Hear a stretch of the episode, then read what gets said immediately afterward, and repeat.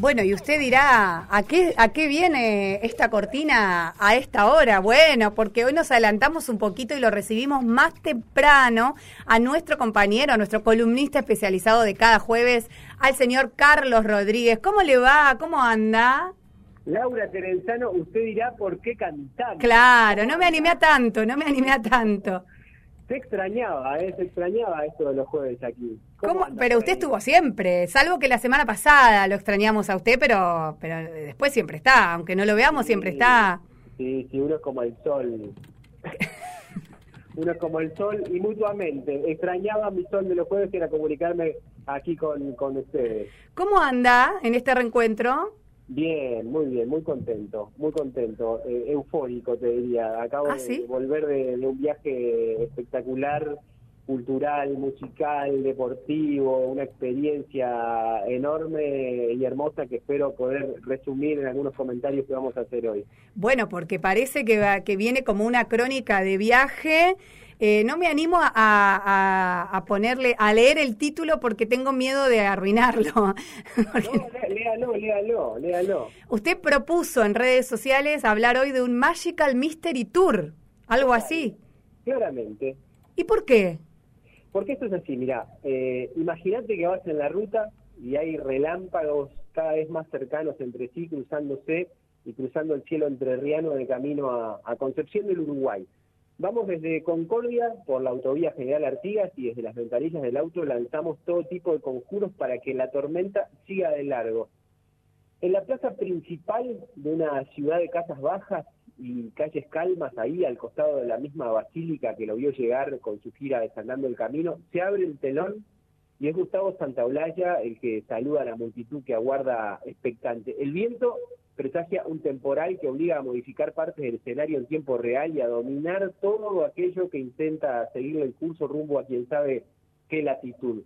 El Tour 2021 de Bajo Fondo que inició en Montevideo y Punta del Este tuvo su fin en el Coliseo de Buenos Aires, pero antes la escudería abre el juego y desafía cualquier tipo de inclemencia entrerriana.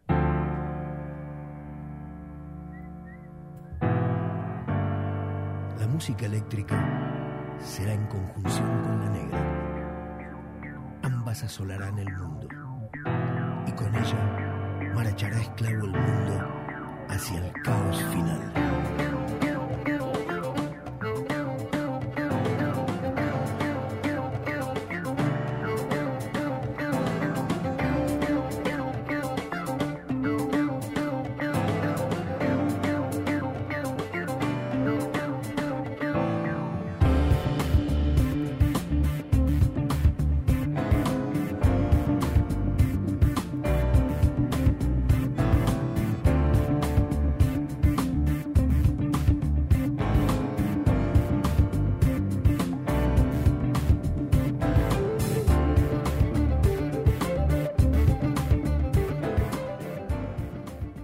Como una suerte de chamán corporizado en estos litorales, Santa Olalla muestra toda la amplitud de su rango vocal, ciertamente acrecentado con los años y la carretera, y desde esa misma garganta surgen los mayores rudimentos antitormenta. No va a llover nada si el tipo canta y toca lo de esa noche, tampoco lloverá si Alejandro Terán, otro brujo eterno, dirige el octeto de cuerdas disparando trompadas cósmicas al infinito, sorprendiendo a las mismísimas brújulas y rotando coordenadas. Agua va, lejos de aquí, que hoy la música nativa del Río de la Plata patronea la vereda. Sobre el tablado son casi 20 húsares, en plan bajo fondo plus al octeto tradicional, si es que tiene algo de tal concepto, esa fusión de tango, jazz, electrónica, hip hop y rap, se le suma un octeto de cuerdas que culmina por hacerle un moñito a la tormenta y guardarla por un buen rato ahí en el costado de un árbol en la Plaza Ramírez de Concepción del Uruguay. Al brujo mayor le diremos hasta pronto. Seguiremos desde aquí aguardando las buenas nuevas de su universo particular.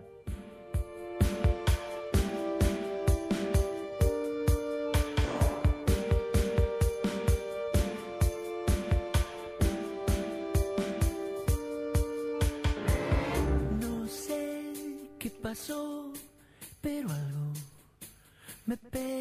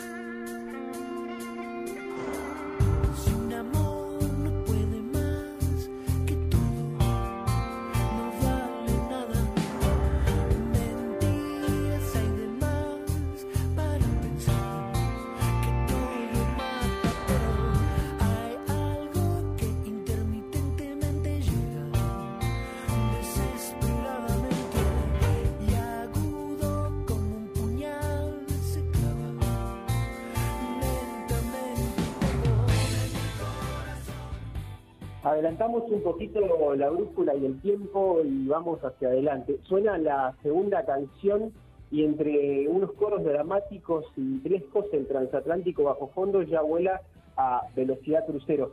Miro hacia mi derecha y los ojitos le brillan a Lisandro. Se le escapan las lágrimas, papi, dispara. Y la escena se repetirá durante varios pasajes de la escalada del colectivo rioplatense en el Teatro Coliseo de Buenos Aires. ¡Qué momento para el corazón! Un niño astronauta en estado de conexión. Ahí cerquita, a un par de filas, disfrutan del mismo espectáculo Estela de Carlotto y Tati Almeida. Si faltaba más legitimidad a lo identitario y buscador, van dos cardinales extra para soltar amarras sobre el escenario lo que se vive va entre lo épico, lo surrealista y lo psicodélico, los estímulos y la serotonina fluyendo en 3D.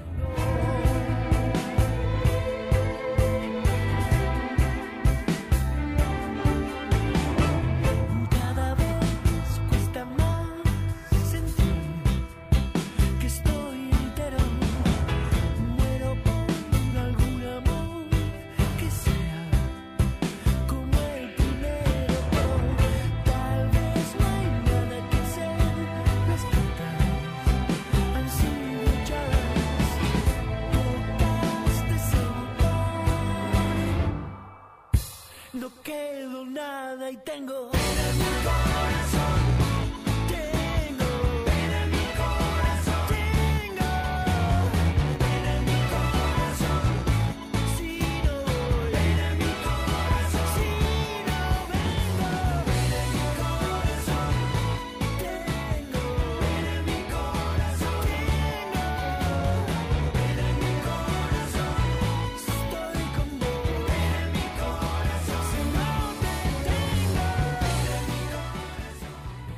canales compositivos de bajo fondo son bien diversos y complementarios.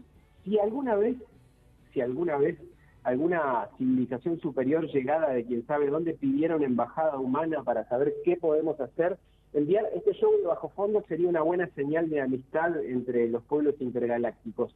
Hay tradición y futuro, tambores y sintetizadores, rastreo y concreción, gratitud y entrega un director de cuerdas Gacela o Lince, de acuerdo al momento. Llegan a ser más de 20 músicos en un momento, tripulación extendida para un trip que larga tanta data a procesar con tiempo. No me apures, que la Vía Láctea no nació ayer.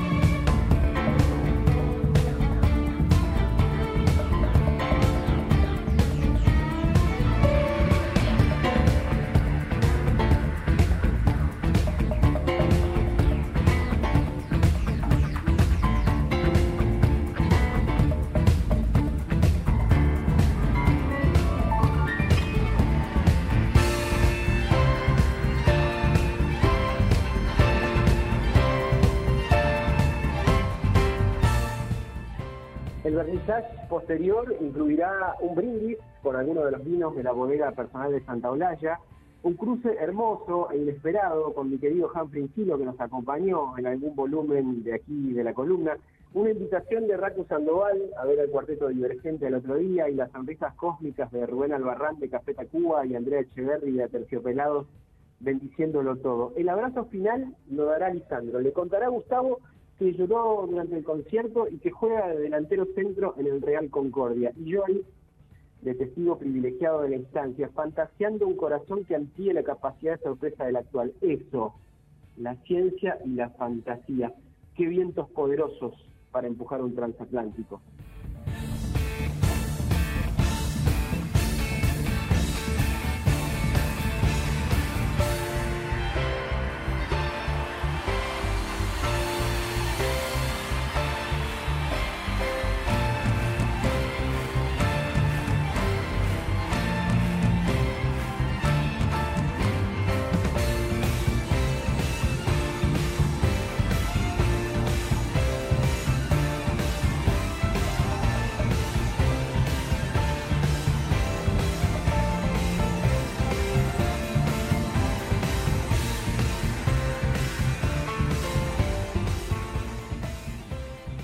Horas de todo aquello, como si no hubiera bastado, visité la Expo Piazzolla 100 años en el Centro Cultural Kirchner. En uno de los pasajes, el guía refirió que Astor tenía un anhelo cardinal, y es que su música se escuchara en la Buenos Aires del año 3000. Me quedó eso dando vueltas en la cabeza, ¿qué llegará, qué no llegará, cómo transcurrirá el viento de la trascendencia? Y todo decantó con su propio peso en el descalabrante show de Catriel, en el complejo Art Media. Eh, y se despojó ahí por lo menos una silla de aquella duda iniciática. Sí, definitivamente estuvimos por un buen rato en el portal que el Cato abrió rumbo al sonido de un hipotético tercer milenio que hasta ahora no sabemos si llegará. Hay una pandemia por dejar atrás y un cambio climático y social que debe encararse como una misión impostergable.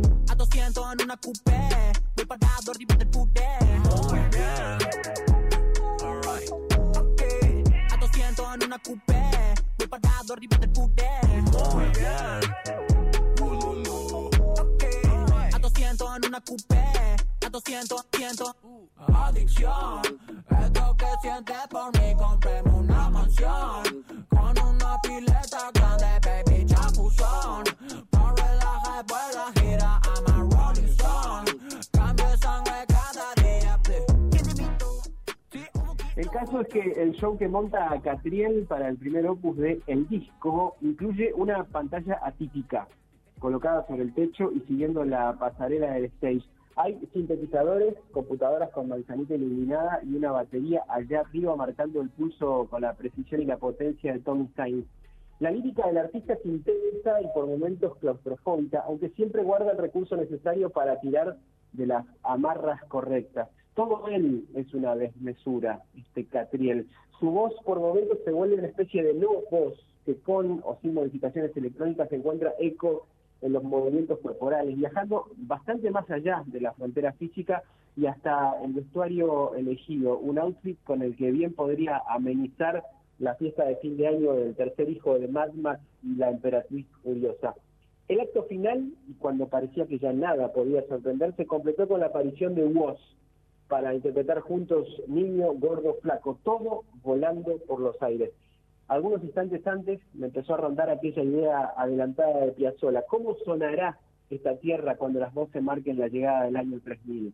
me fui sonriendo, contento, satisfecho a tomar el subte, con una certeza digna de escribir.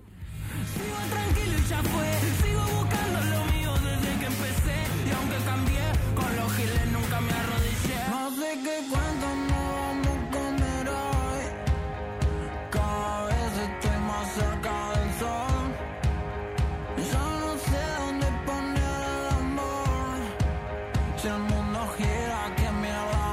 voy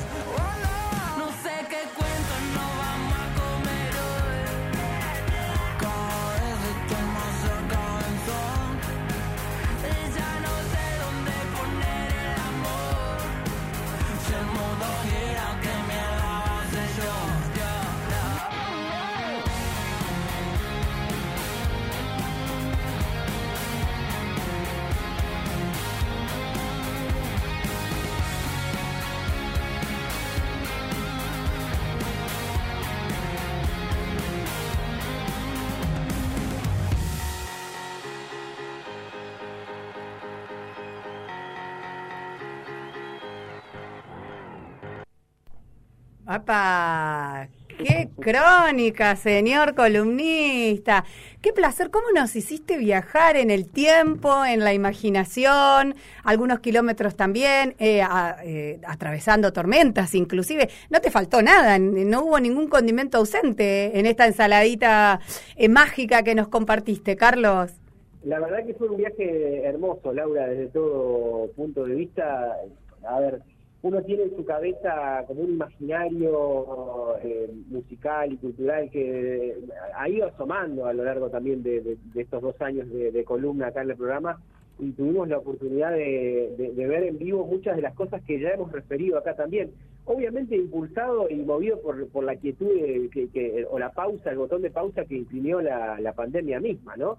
Eh, además el, el reencuentro con, con muchos queridos amigos en este en este viaje hermoso que pudimos compartir con Lisandro además y, y desde todo punto de vista fue una, una emoción gigante.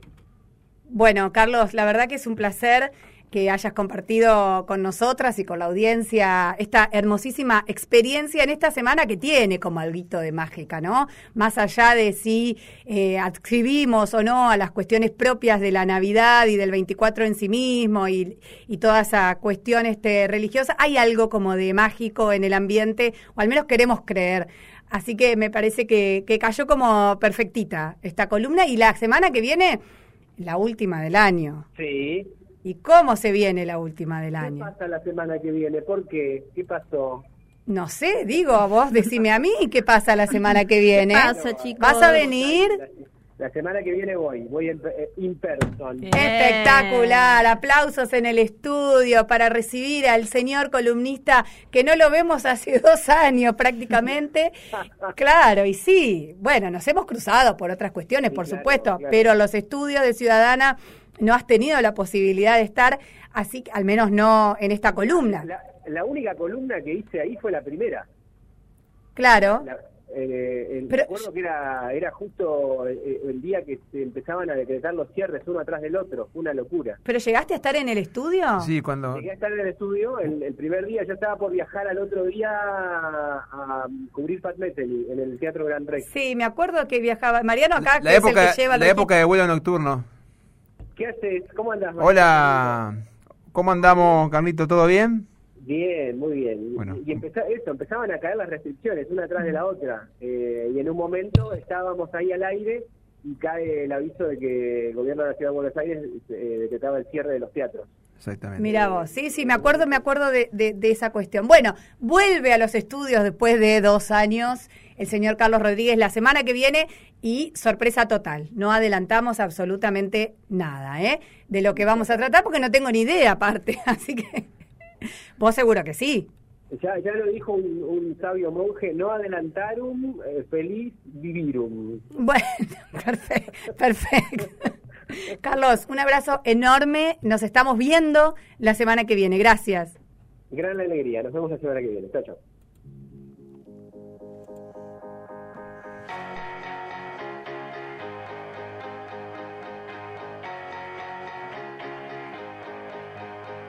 sé qué cuento no vamos a comer hoy. Cada vez estoy más cerca del sol. Ya no sé dónde poner el amor. Si el mundo gira, que me voy a hacer yo. Estás escuchando Tarea Fina con Laura Terenzano y Lucrecia Carmarán.